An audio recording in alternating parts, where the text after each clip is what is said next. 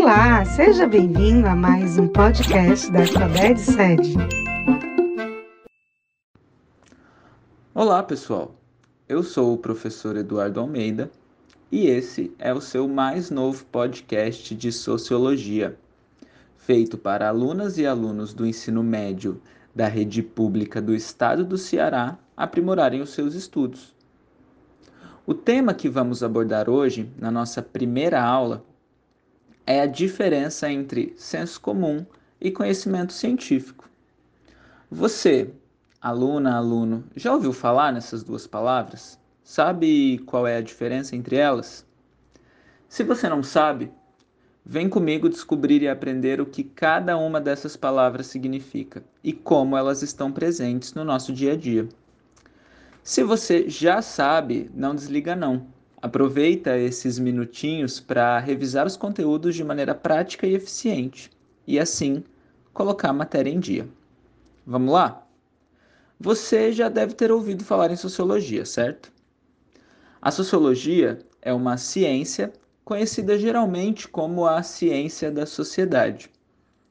Ela explica acontecimentos presentes na nossa vida, desde, por exemplo, a criminalidade e os fenômenos religiosos, até os bens culturais de um povo e as relações de trabalho.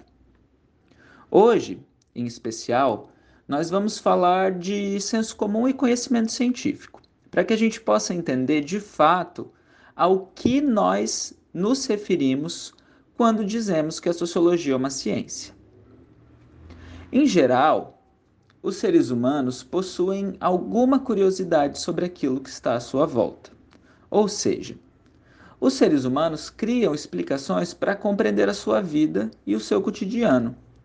Explicações que podem ser, por exemplo, as doenças que as pessoas têm, o passado de cada um, como o futuro vai se desdobrar ou até os motivos pelos quais cada um tem a vida que tem.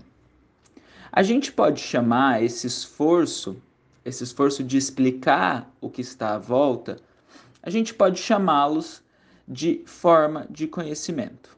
Isso, forma de conhecimento. Uma forma de conhecimento é uma maneira de descrever, descobrir e refletir sobre o nosso dia a dia. Essas maneiras de descrever e refletir sobre a realidade, elas são distintas. E elas são distintas porque foram produzidas de maneiras diferentes. Aqui, então, a gente pode voltar àquelas duas palavras com as quais começamos nossa aula o conhecimento científico e o senso comum.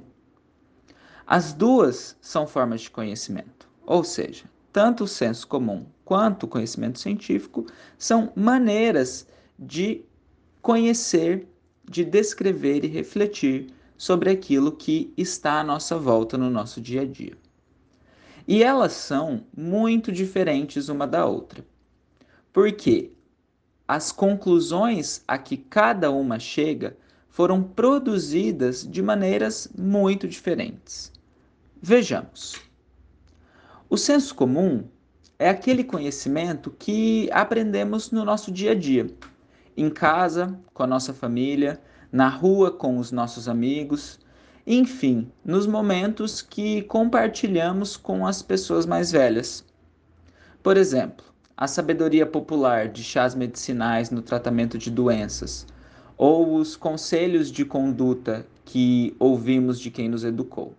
Todas essas questões são exemplos do senso comum. Ou seja, o senso comum ele é ensinado de geração para geração e não é verificado por nenhum estudo. Ele pode ser definido como as opiniões que um grupo de pessoas compartilha e que não passa por nenhum teste de validade. Já o conhecimento científico é produzido a partir de estudos científicos. As conclusões que a ciência alcança são resultados de pesquisas feitas nas mais diversas áreas do conhecimento. E o que significa dizer, então, que tais conclusões são frutos de pesquisa? Significa dizer que esse conhecimento foi produzido de acordo com algumas regras, regras que são conhecidas como procedimentos metodológicos. e, além disso, foi revisado por outros cientistas. Vou explicar melhor. Para um cientista saber, por exemplo, se uma substância da natureza pode combater alguma doença, ele precisa testar essa substância, observar os resultados e descrever todos os passos de seu estudo para que outros cientistas possam avaliar. É por isso que duas das principais características desse tipo de conhecimento é o que a gente chama de testagem e verificação. O senso comum e o conhecimento científico são maneiras de conhecimentos distintas, porque, como já disse, são produzidas de maneiras distintas. O senso comum, por, por um lado, não possui mecanismos de testagem e verificação, e a ciência, por outro, possui esses mecanismos.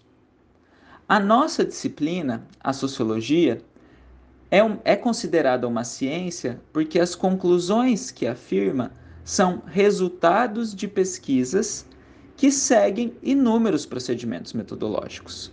Ou seja, não são fruto de um conhecimento que é transmitido de geração para geração e de um conhecimento que não é testado, verificado, revisado.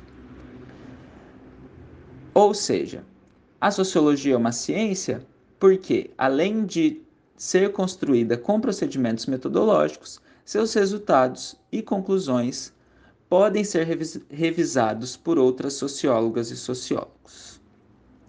Mas como, afinal, os cientistas dessa área do conhecimento trabalham? Quais são as principais ferramentas e procedimentos de sociólogas e sociólogos? Bom, essas são questões que vamos tratar no nosso próximo programa. Até lá, pessoal!